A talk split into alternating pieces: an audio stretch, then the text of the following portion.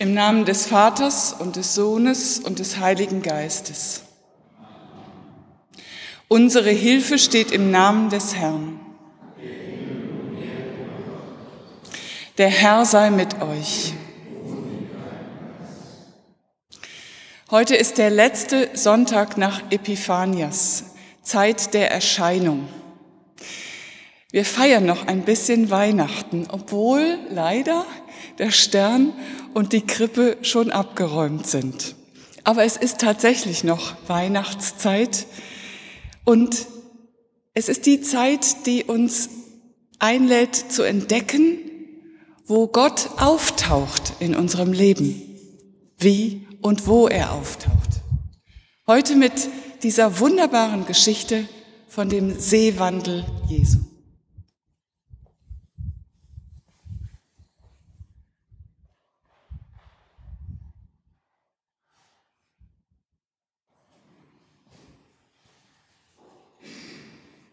Lasst uns beten mit Worten des 107. Psalms.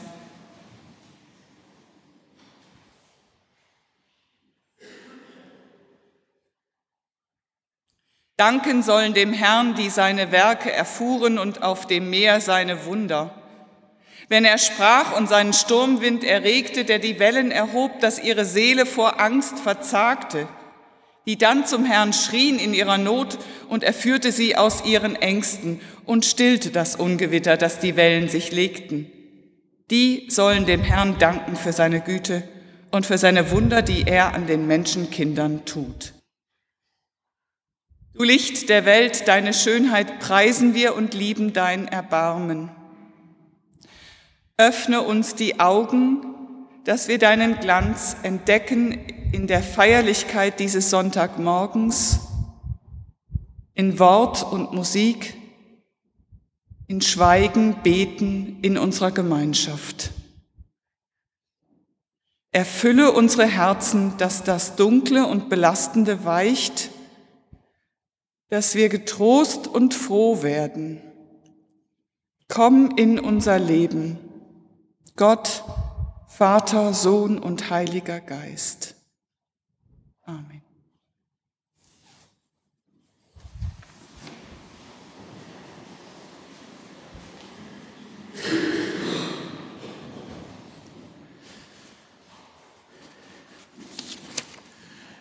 Die Epistel steht im zweiten Brief des Paulus an die Korinther im ersten Kapitel.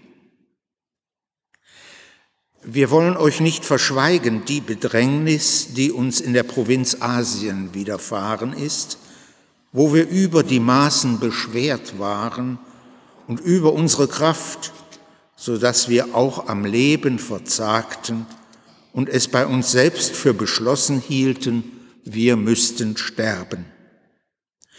Das geschah aber, damit wir unser Vertrauen nicht auf uns selbst setzten, sondern auf Gott, der die Toten auferweckt, der uns aus solcher Todesnot errettet hat und erretten wird.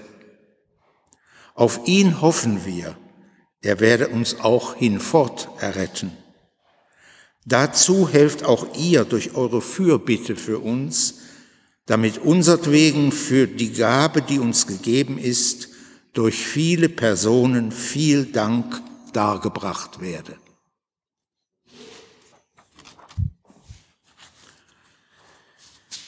Das Evangelium steht bei Matthäus 14. Es ist zugleich der Predigtext.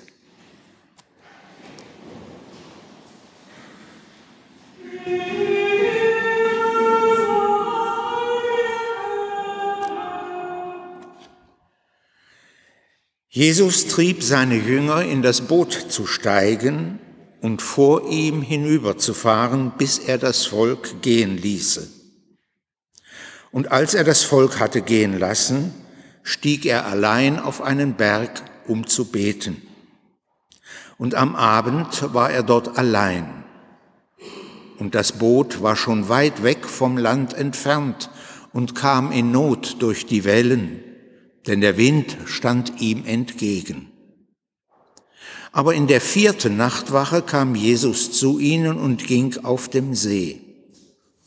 Und als ihn die Jünger sahen auf dem See gehen, erschraken sie und riefen, es ist ein Gespenst und schrien vor Furcht.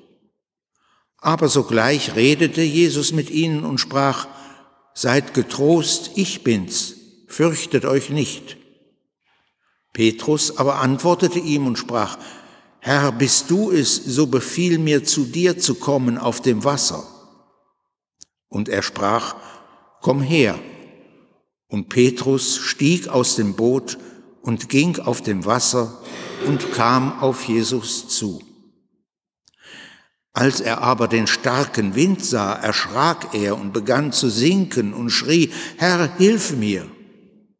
Jesus aber streckte sogleich die Hand aus und ergriff ihn und sprach zu ihm, Du Kleingläubiger, warum hast du gezweifelt? Und sie traten in das Boot, und der Wind legte sich. Die aber im Boot waren, fielen vor ihm nieder und sprachen, Du bist wahrhaftig Gottes Sohn.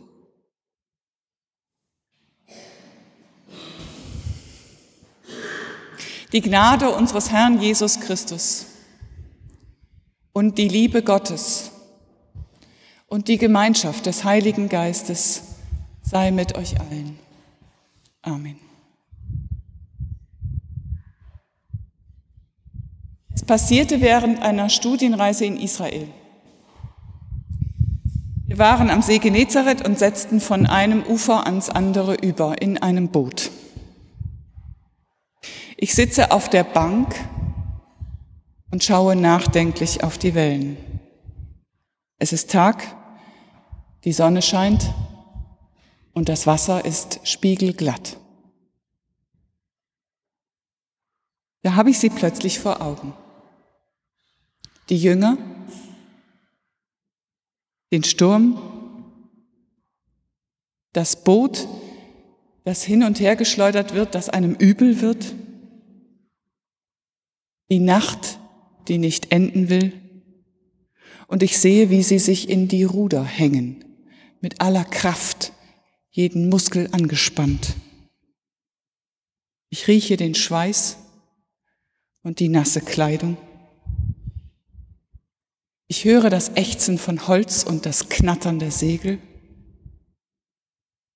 Ich höre Befehle, Flüche, Stöhnen, unterdrücktes Weinen.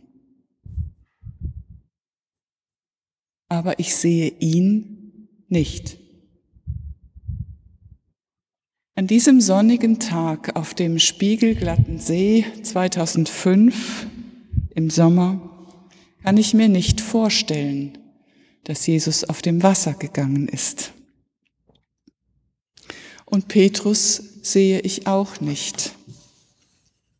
Ich sehe nicht, wie er aussteigt, wie er ein paar Schritte auf dem Wasser geht, nicht wie er singt und nicht wie er herausgezogen wird. In jenem Sommer, im 2005, in diesem Boot auf dem See Genezareth, habe ich das nicht gesehen.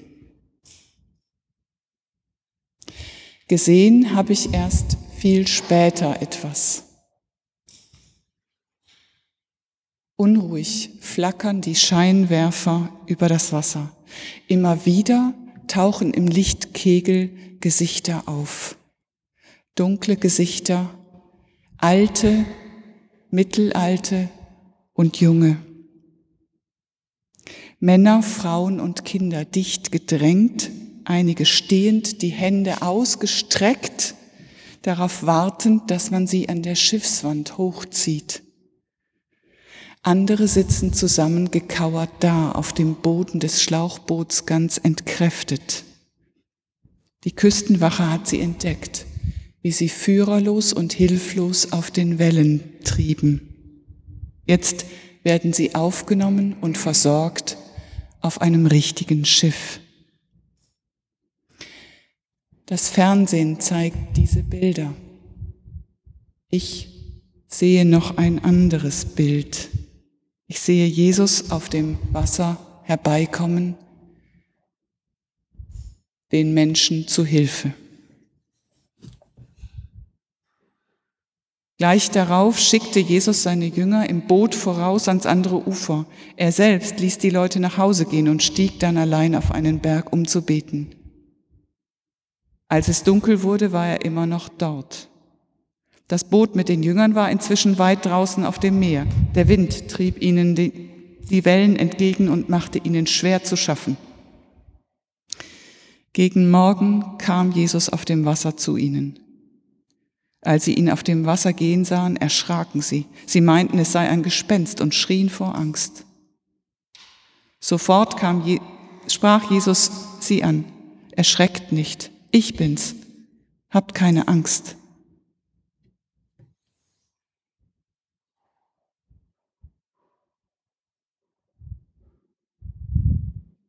Er droht zu versinken in einem Meer aus Schmerzen. Immer wieder durchzuckt es ihn und er reißt seine Augen weit auf. Er weiß, dass er sterben muss. Ich möchte, dass der Pfarrer kommt, sagt er. Ich möchte, dass er ein Gebet spricht.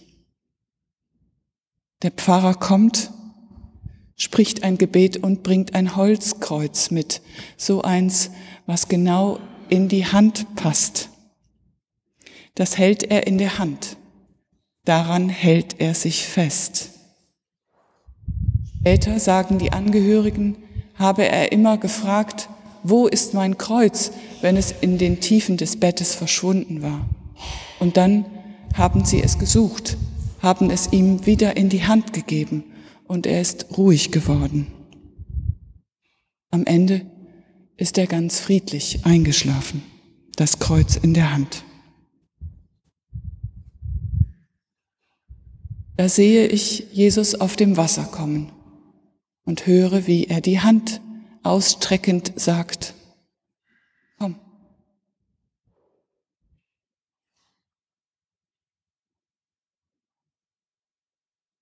Da sagte Petrus, Herr, wenn du es wirklich bist, dann befiehl mir auf dem Wasser zu dir zu kommen. Komm, sagte Jesus. Petrus verließ das Boot und ging auf dem Wasser auf Jesus zu.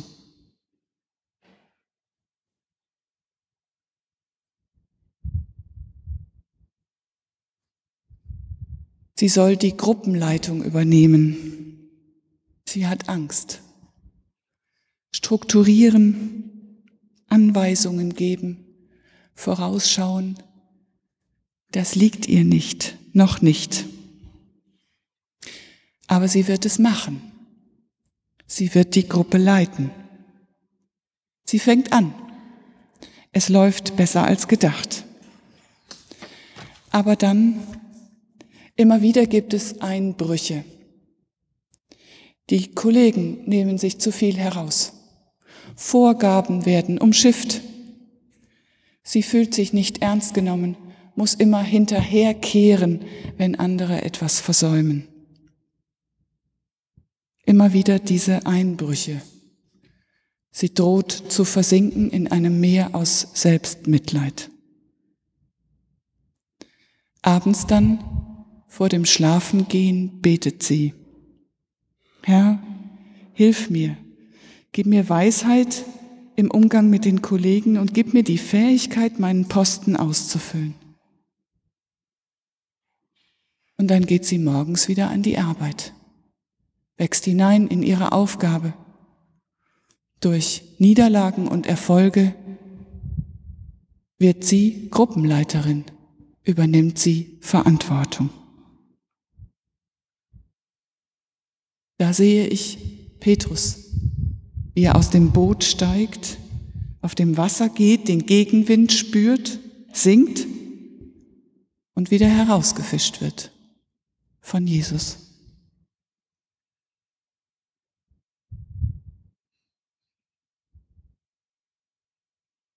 Als er aber die hohen Wellen sah, bekam er Angst. Er begann zu sinken und schrie, Hilf mir, Herr. Jesus streckte sofort seine Hand aus, fasste Petrus und sagte, Du hast zu wenig Vertrauen. Warum bist du so halbherzig? Dann stiegen beide ins Boot und der Sturm legte sich.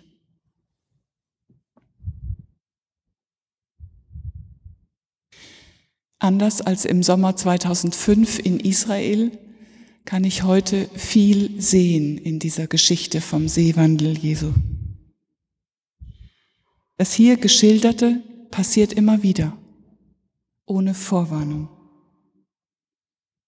Eben noch sicher und ruhig sitzen wir mit einem Mal in einem Boot, das seinen eigenen Kurs nicht mehr halten kann.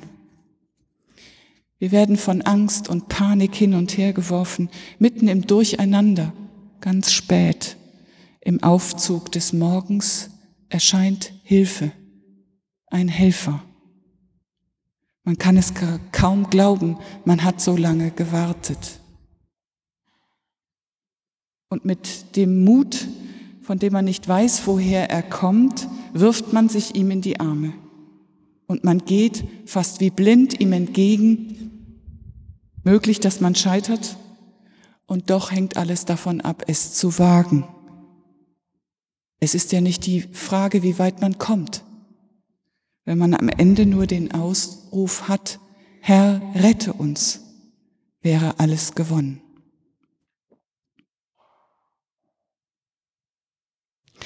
Im Juni 2016 hat der Verhüllungskünstler Christo Tausende von Touristen auf dem Wasser gehen lassen. Mit 220.000 Plastikschwimmwürfeln und 110.000 Quadratmeter orange-gelben Stoff hatte er Stege gebaut mitten auf dem Wasser. Ich hätte es mir stabiler vorgestellt, sagten die Leute. Aber man spürt wirklich die Wellen unter den Füßen. So weich, sagten sie.